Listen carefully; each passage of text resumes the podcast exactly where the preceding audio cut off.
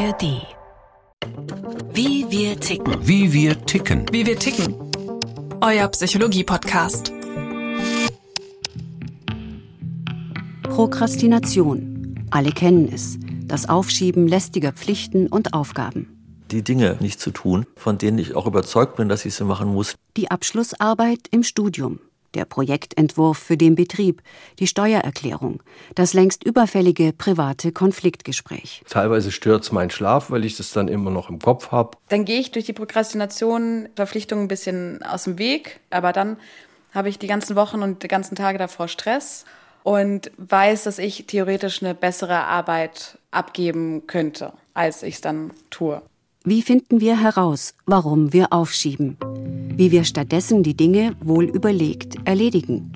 Oder weshalb im Hinauszögern sogar etwas Gutes stecken kann? Prokrastination. Wann Aufschieben schadet und wann es nützt. Von Silvia Plahl. Etwas Unangenehmes geht niemand gerne an. Und doch kommen die einen irgendwie damit zurecht, wenn sie die dringend anstehende Quellensuche für die Präsentation und die klärende Aussprache mit dem Partner oder der Kollegin eine Weile vor sich herbuxieren. Eventuell fehlen hier ja noch entscheidende Unterlagen oder dort die zündende Idee.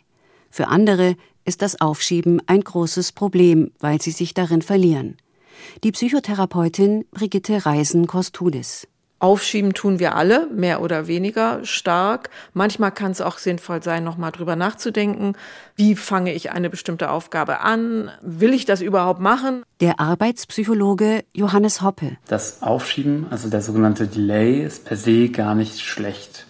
Wenn ich meine Aufgaben aufschiebe auf einen späteren Zeitpunkt, weil andere Aufgaben wichtiger sind, ich also priorisieren muss, dann ist das ja an sich ein sinnvolles und funktionales Verhalten. Prokrastinierer unterscheiden sich von diesen normalen Aufschiebern dadurch, dass sich so eine Gewohnheit entwickelt hat, dass da gar nicht mehr eine Überlegung ist, mache ich es jetzt oder später, sondern insgeheim schon eine Vermutung da ist, ich werde es wieder nicht schaffen. Also dass das so ein ständiger Kampf mit sich selber ist zwischen Anspruch und Wirklichkeit und am Ende auch Konsequenzen wie mangelhaftes Gefühl von Selbstwirksamkeit, Unsicherheit bis hin zu Depressionen festzustellen ist. Und das ist oft ein sehr langwieriger Verlauf. Prokrastinieren kann in eine ernsthafte Lebenskrise führen und in allen Lebensbereichen auftauchen. Es ist ein erlerntes Verhalten. Der Versuch, eine Tätigkeit, die unangenehm erscheint, kurzfristig loszuwerden, indem etwas anderes, Angenehmes gemacht wird. Eine Physikstudentin greift zum Smartphone. Nennen wir sie Julia. Jetzt ist für sie ein solcher Moment. Hi, hast du schon was zur Aufgabe 2 von einem neuen Übungsblatt gemacht? Ich komme gerade nicht weiter oder ja, mach mir einfach eine Audio, wo du das Ganze erklärst. Cool, danke.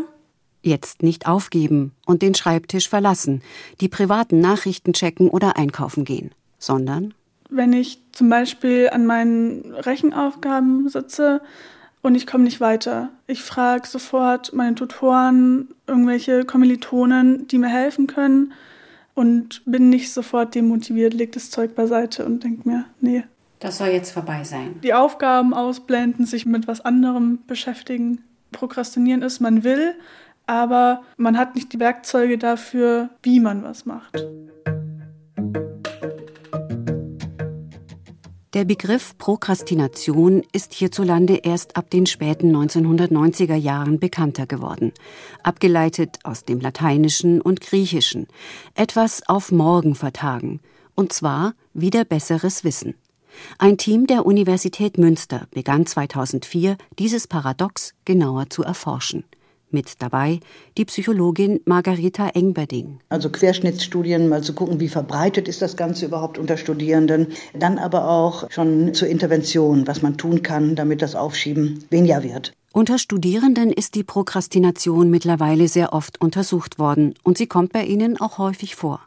Das liegt daran, dass sie als Gruppe gut befragt werden können und Studierende im Studium selbst organisiert arbeiten sollen. Genau darin lauert die große Gefahr, sich im Arbeitsalltag zu verzetteln, keinen vernünftigen Plan zu haben und auch die eigenen Pläne nicht einzuhalten. In internationalen Hochschulstudien geben zuweilen fast 80 Prozent der Menschen an, dass sie sich im Aufschieben verheddern. In Münster zeigte sich, dass etwa 20 Prozent der Befragten Prokrastinationsprobleme haben.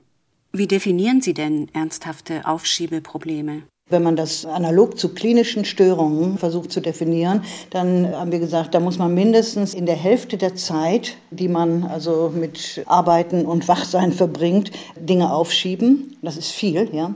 Und man muss darunter leiden, das heißt also, man muss Beschwerden haben, psychisch und auch körperlich. Dann muss man in Erreichen wichtiger Ziele beeinträchtigt sein. Wichtige Ziele in der Ausbildung, im Beruf oder im sozialen Leben werden dann nur zum Teil und mit großen Schwierigkeiten erreicht. Stattdessen wird mit dem Aufschieben sehr viel Zeit verplempert. Und das beeinflusst alle Lebensbereiche. Und dann kommen wir immer noch auf eine Anzahl von etwa 10, 12 Prozent. Wer aufschiebt, ist oft unzufrieden und schämt sich. Zu ihrem Schutz bleiben deshalb die Betroffenen, die hier zu Wort kommen, anonym. Manche leiden unter einer inneren Unruhe oder großem Druck, viele fühlen sich hilflos, sind ständig angespannt und gestresst, Schlafstörungen, Kopf- und Magenschmerzen, Kreislaufprobleme kommen vor. Trübsal, Verzweiflung, Angst. Oft gehen mit der Prokrastination auch Aufmerksamkeitsdefizite oder posttraumatische Belastungsstörungen oder Anpassungsschwierigkeiten einher. Je nach Schweregrad benötigen Aufschiebende therapeutische Unterstützung. Das Forschungsteam in Münster gründete an der Universität eine Prokrastinationsambulanz und entwarf ein Lernprogramm, mit dem jede Person das eigene störende Verschieben reduzieren kann. Zahlreiche andere Hochschulen setzen es heute in Workshops ein. Die ersten Schritte sind pünktlich beginnen, realistisch planen. Wann soll es denn losgehen und wie kann ich mich innerlich und äußerlich so darauf einstellen? Es könnte so laufen. Ich koche mir zehn Minuten vorher den Kaffee. Ich lege mir eine Viertelstunde vorher schon alles zurecht und sehe zu, dass ich eine Minute vorher schon am Tisch sitze. Und was mache ich dann als erstes? Was als zweites? Hinzu kommt, dass man die Arbeitszeit begrenzt. Die minimale ist zweimal 20 Minuten am Tag. Und das ist eine Intervention, die zunächst mal sehr auf Protest stößt natürlich. Aber das ist wirklich ernst gemeint. Also nur noch diese Einheiten zur Verfügung zu haben und erstmal zu lernen, kleine Einheiten, die man sich vorgenommen hat, die wirklich zu nutzen. Und wenn man die nicht nutzt, sind sie eben weg. Wer hingegen 20 Minuten effektiv arbeitet, verdient sich mehr Zeit dazu und kann sich so immer weiter steigern. Der Trick dabei ist, die Teilnehmenden müssen ein aktuelles Projekt vor sich haben. Das erzeugt Arbeitsdruck und soll neu motivieren.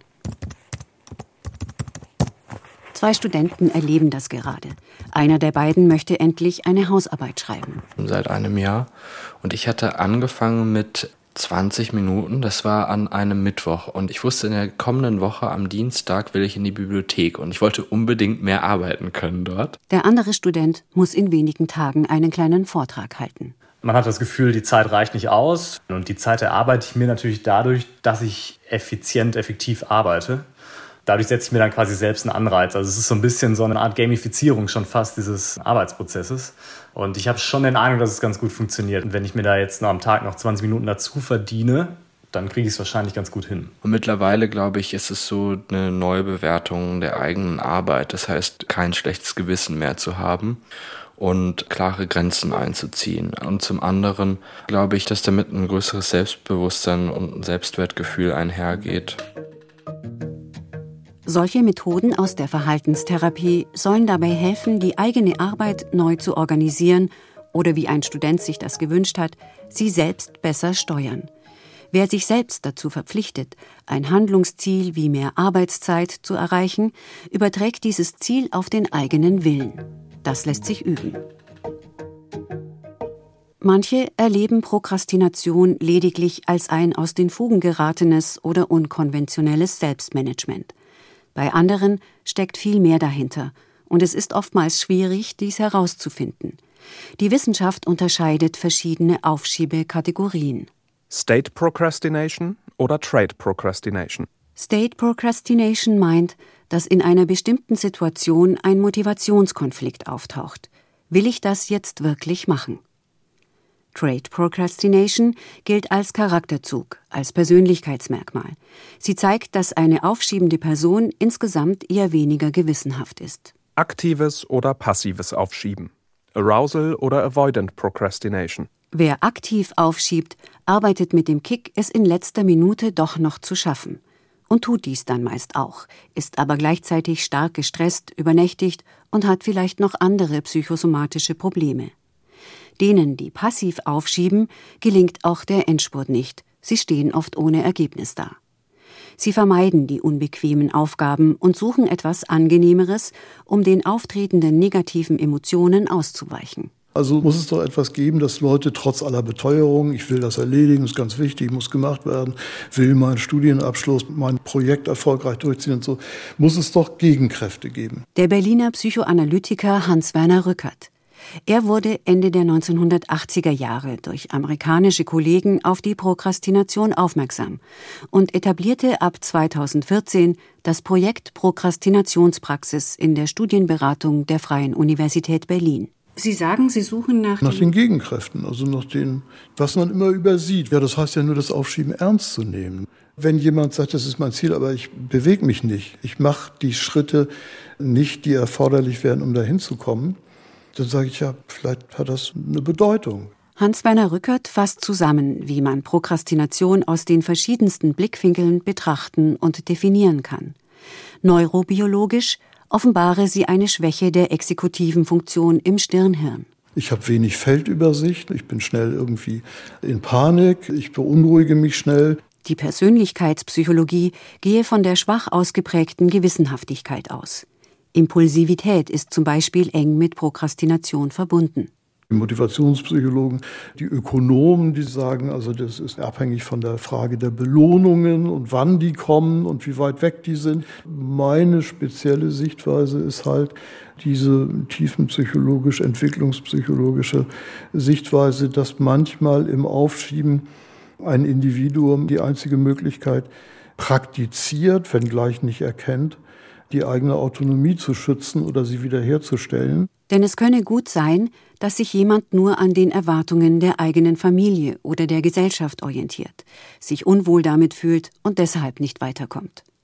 Der Psychoanalytiker Hans-Werner Rückert führt heute eine eigene Praxis. Zu ihm kommt der Rechtsanwalt, der laufend Fristverlängerungen beantragt, die Musikerin mit dem Kopf voller kreativer Ideen, die sie aber nicht umsetzt. Nicht wenige schieben im Privaten schwierige Entscheidungen vor sich her. Einem Paar, das nicht mehr zueinander findet und trotzdem aneinander festhält, rät der Therapeut oft dazu, die zwischengeschobene Zeit eines Trennungsjahres zu nutzen, um zu überprüfen, wie elementar der Wunsch nach einem anderen Leben ist. Hans-Werner Rückert steht auf und holt ein Papier vom Schreibtisch. Er hat Fragen aufgelistet, über die seine Klientinnen und Klienten nachdenken sollen. Wann ging das eigentlich los mit dem Aufschieben? Und wie war damals meine Lebenssituation? Wer wollte was von mir? Oder ist das irgendwie nur alles in mir entstanden? Wie lange habe ich das Aufschieben ertragen und gut gefunden?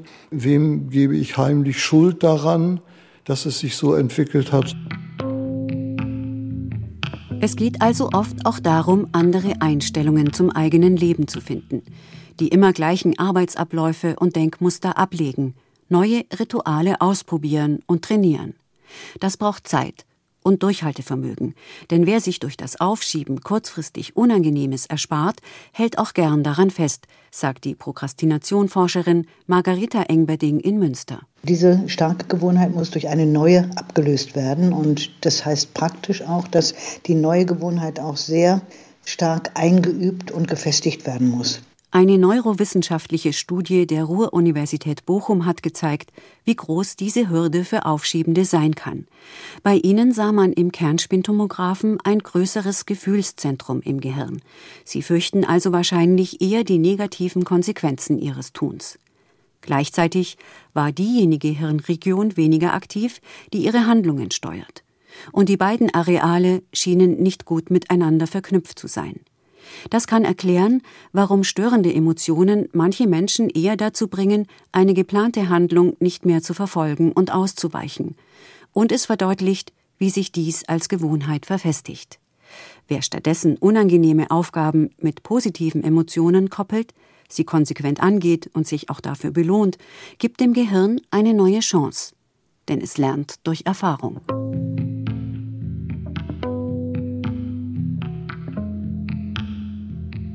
Prokrastination wird ja auch als Schutt- und Wood-Problem bezeichnet. Ergänzt Johannes Hoppe. Er ist selbstständiger Arbeitspsychologe in Halle. Das bedeutet, dass die nachträgliche Bewertung von das hätte ich anders machen sollen oder das habe ich machen wollen eine große Rolle spielt. Das schlechte Gewissen ist also hier ein zentraler Bestandteil des Phänomens und dahinter stecken ja dann auch Glaubenssätze darüber, wie viel Leistung wir erbringen wollen oder uns vorstellen, erbringen zu müssen. Johannes Hoppe hat während seiner Zeit als Wissenschaftler an der Universität Halle-Wittenberg untersucht, welche Rolle die Art der Aufgabenstellung für das ungute Aufschieben spielt.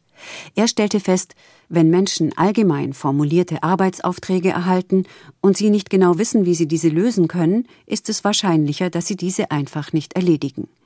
Der Arbeitspsychologe suchte also nach besseren Vorgehensweisen. Eine davon lautete Empower, not impose. Wie BetreuerInnen durch Beteiligung an der Zielsetzung empowern, also bekräftigen können, ihre Arbeit gut alleine hinzubekommen. Zum Beispiel können schon erfahrenere Menschen, die sich etwa in der Auswahl der Methoden auskennen oder im Zeitmanagement auskennen, hier eine große Hilfe sein.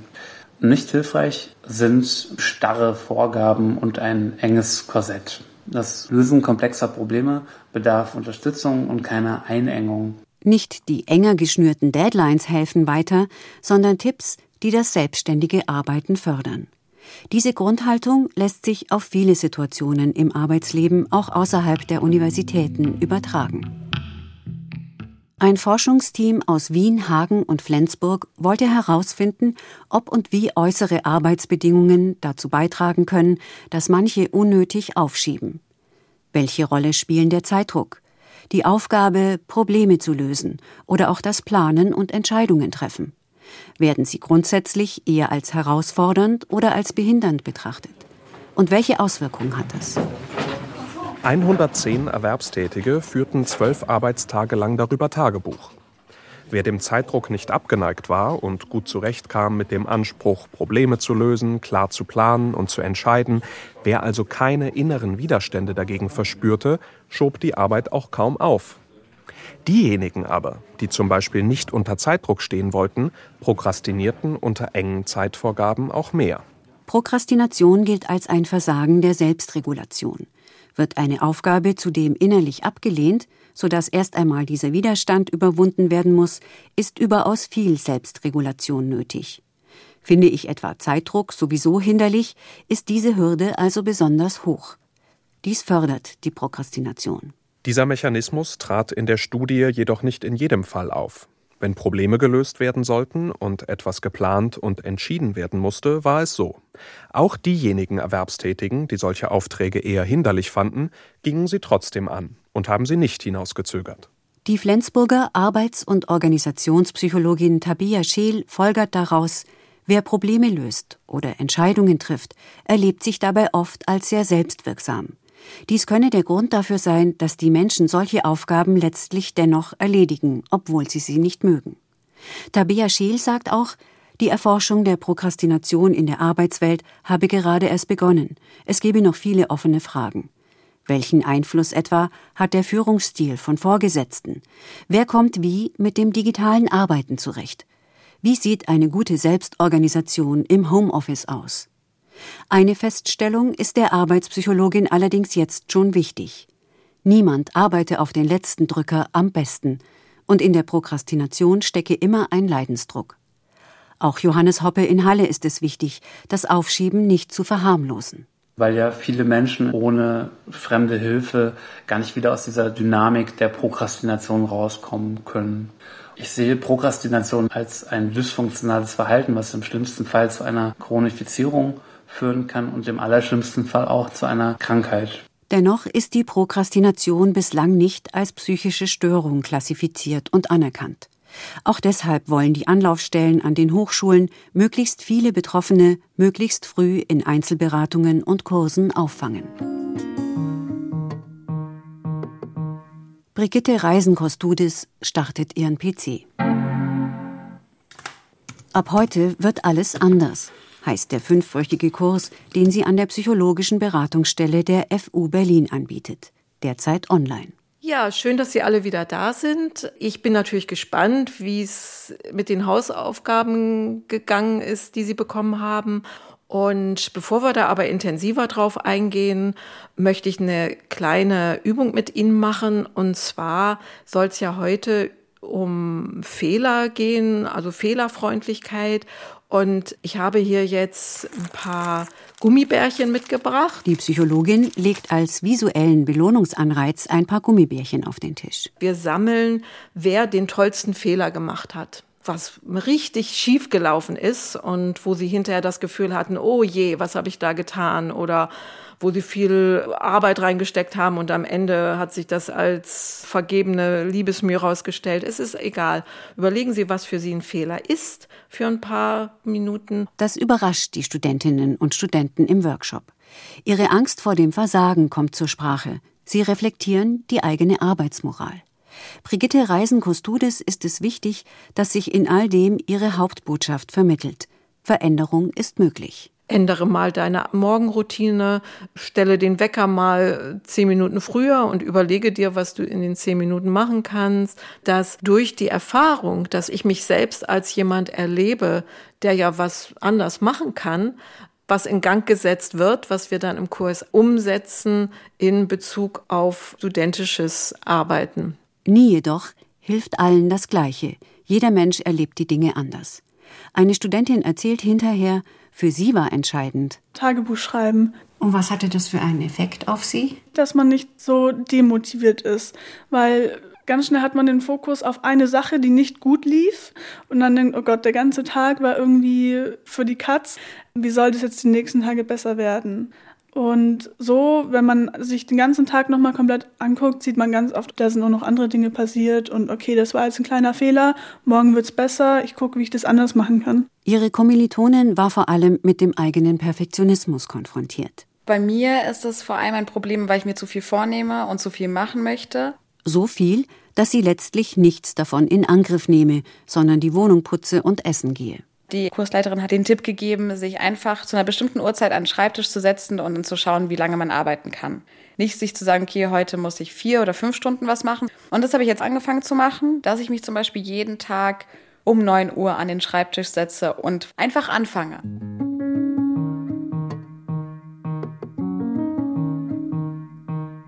Viele andere jedoch sind oft jahrelang komplett auf sich allein gestellt, wie Konstantin Bartning.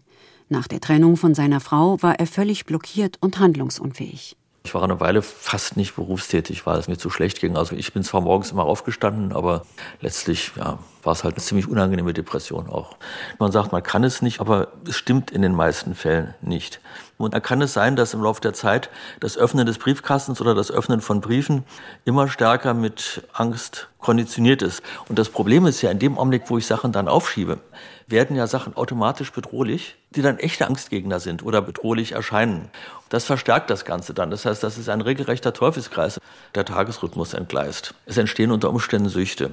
Spielsucht, Alkoholismus, Mediensucht. Konstantin Bartning hat später bei anderen gesehen, wohin eine schwere Prokrastination führen kann. Der ehemalige Unternehmensberater, heute 72 Jahre alt und im Ruhestand, gründete 2012 eine Selbsthilfegruppe in Berlin. Thun. Unter diesem Namen, der wie ein Weckruf klingt, treffen sich jede Woche bis zu 20 Personen aus ganz Deutschland, ab Anfang 20 aufwärts und aus den verschiedensten Berufsgruppen. Sie stehen sich meist online und manchmal auch live gegenseitig bei. Konstantin Badning zeigt eine Mail, die er heute bekommen hat. Der schreibt, im vergangenen Jahr sei gekündigt worden, hätte dann einen neuen Job gefunden. So ein Vertriebsjob, da kommt er nicht klar. Da stellt er ständig fest, dass er seine Aufgaben nicht wahrnimmt, sondern was anderes macht, einfach aufschiebt und ist sehr unglücklich damit. Und er kriegt es aber nicht hin, fragt mich, ob ich ihm helfen kann. Können Sie ihm helfen? Ich weiß es nicht. Er wird die Tunleute fragen. Die Selbsthilfegruppe bildet oft Coworking-Teams, in denen feste Tagesrhythmen und Arbeitszeiten verabredet werden, um diese dann im Alltag miteinander durchzuhalten und ein neues Arbeitsverhalten zu trainieren. Und manchmal ist auch eine schnelle Taskforce notwendig. Konstantin Bartning hat schon Hilfesuchende bei sich einquartiert. Gerade hält er intensiven Kontakt zu einem etwa 40-jährigen Mann, der darüber geklagt hatte, er schlafe durch das Aufschieben überhaupt nicht mehr. Die beiden haben eine Art Tandem gebildet. Und dem helfe ich im Augenblick erstmal damit, dass ich ihn einfach bitte gebeten habe, mir jeden Abend zu schreiben, wann er ins Bett geht, um einfach seinen Tagesrhythmus wieder in Gang zu bringen. Die Wissenschaftlerin, die im Bundestag keine schriftlichen Anfragen mehr verfassen konnte. Der Chemiker, der vor dem Schreiben seiner Dissertation verzweifelte. Sie alle verbinde die Scham über ihr vermeintliches Scheitern, sagt Konstantin Bartning. Prokrastination ist ein erlerntes Verhalten und wir können es wieder verlernen, dies will auch die Wissenschaft vermitteln. Unnötiges Hinauszögern sollte in jedem Fall ernst genommen und nicht salopp als Aufschieberitis heruntergespielt werden. Zur ersten Selbsteinschätzung bietet die Universität Münster einen anonymen Selbsttest an. Dieser Mann lässt sich über die Schulter schauen. Ich habe die Erfahrung gemacht, dass ich sogar eher Dinge im Privatleben aufschiebe. Beispielsweise Leute um Hilfe oder Unterstützung zu bitten, unangenehme Nachrichten überbringen. Ja, auch Dinge, wo ich weiß, dass da dann Konflikte draus entstehen könnten. Nach etwa 20 Minuten Befragung ordnet der digitale Selbsttest den Mann etwa im Mittelfeld der Aufschiebenden ein. Er sollte vielleicht weniger aktiv nach Ablenkung suchen und erhält ein paar Ratschläge. Kleine Handlungsschritte definieren und andere darüber informieren. Das hat er schon ausprobiert. Eine Art soziale Kontrolle zu ermöglichen, damit ich nicht mich selber da einfach da rausstehlen kann und sagen kann, na, das weiß ja keiner, ich muss es ja nicht machen. So wie es alle kennen, so geht es auch alle etwas an. Vielen würde es helfen, wenn sie offener und aufrichtiger über Prokrastination sprechen könnten. Das Aufschieben entlarvt oft, dass persönliche Bedürfnisse zu kurz kommen und gleichzeitig, dass ein sehr großer gesellschaftlicher Druck vorherrscht, pünktlich und akkurat Leistung zu erbringen und sich ständig weiter selbst zu optimieren. Dabei würden wir alle vom Aufschieben sogar profitieren, wenn wir die leere Zeit nutzen könnten, als Freiraum für Gedankenspiele und kreatives Experimentieren, in der Schule, in Studium und Ausbildung, am Arbeitsplatz. Das war Wie wir ticken für diese Woche. Neue Folgen gibt es jeden Mittwoch in der ARD Audiothek. Bis dahin hier noch ein Podcast-Tipp für euch.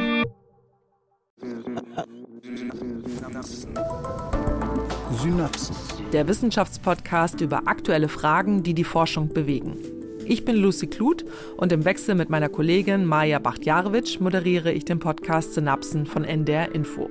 Also Kühe stoßen Methan aus. Das ist ein Gas, das dem Klima ausgesprochen schadet, also ganz, ganz klimaschädlich ist. Wie wirkt sich unser Milchkonsum aufs Klima aus? Was können wir von der Kleidung im Mittelalter lernen und was machen Umwelthormone mit uns? Also das hat eigentlich zu Beginn der 90er Jahre mit zufälligen Funden angefangen, dass da immer mehr Leuten auffiel in der Natur, dass es Populationen gab, also von Fischen, von Fröschen, wo es plötzlich gar keine Männchen mehr gab. Wir nehmen Sie mit direkt an die Schauplätze der Forschung und sprechen mit JournalistInnen und ForscherInnen über ihre Recherchen und Berichte. Und am Anfang waren das eher so zufällige Funde. Dann hat man angefangen, ein bisschen nachzuforschen, wo, woran liegt das. Und die ersten Hinweise, die man dann gefunden hat, waren, dass man äh, festgestellt hat, dass der Hormongehalt, also vor allen Dingen der Östrogen, das ist ja das weibliche Hormongehalt, in diesen Gewässern zum Beispiel extrem hoch war. All das und noch viel mehr thematisieren wir in unserem Podcast. Synapsen findet ihr in der ARD Audiothek und überall, wo es Podcasts gibt. Synapsen